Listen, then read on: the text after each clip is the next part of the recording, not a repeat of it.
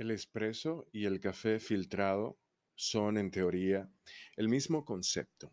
Las bases son las mismas. Verter agua caliente sobre el café molido. El agua pasa a través de las partículas y de un filtro de alguna manera y cae en una taza, un recipiente.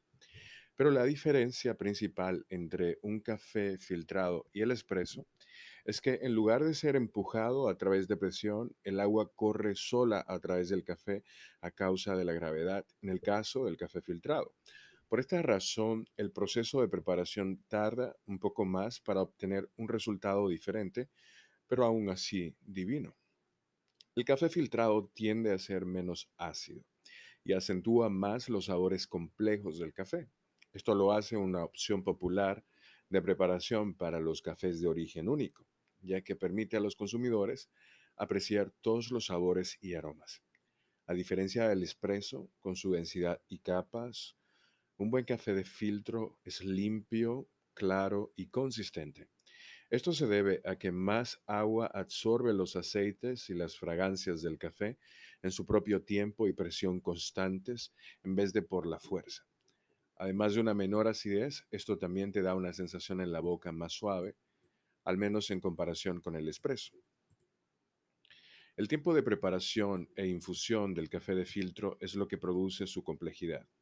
Es una taza por la que hay que esperar. El proceso comienza humedeciendo las partículas y esperando que el café florezca durante por lo menos 30-35 segundos. Esto permite liberar el dióxido de carbono y facilita un mejor flujo del agua durante el proceso mismo. El resto del proceso, después de la floración o booming, es de aproximadamente un minuto y medio a dos minutos y medio. En cuanto al espresso, los italianos se mantienen firmes a un tiempo de preparación de 25 a 30 segundos, ni más ni menos. Si tomamos un café a base de leche, vaporizar y verter la leche tarda unos segundos. Esto toma un tiempo de preparación, excluyendo la molienda, de aproximadamente un minuto, dependiendo de cuánto, cuánta destreza tenga el barista o tú. Y es una forma, obviamente, más rápida de tener café en tus manos. Aunque es válido recordar que espresso no significa extraído rápido, sino a presión. Cuando se trata de herramientas de comercio, la mayoría de los equipos básicos de café de filtro son más económicos que la inversión que requiere, por ejemplo, una máquina de espresso completa.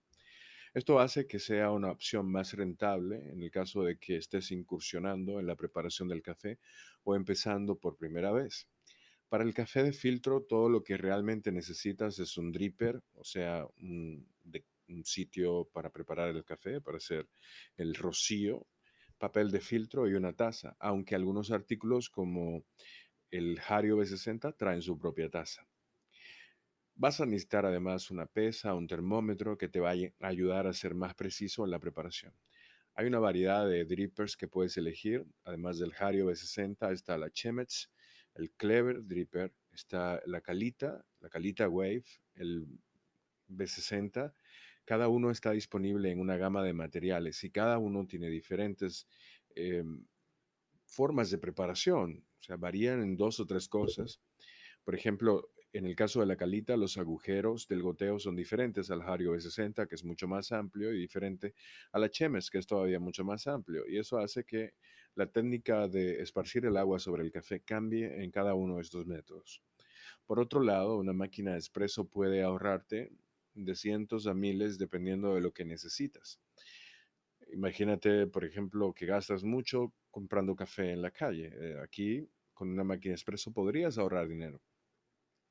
Una máquina de uso doméstico te costaría menos, pero puede que no esté hecha para funcionar con suficiente presión para producir un expreso con la misma calidad que un, una máquina que sea comercial para cafeterías. Por supuesto, una máquina de café expreso también ocupa más espacio en el mostrador y usa más energía.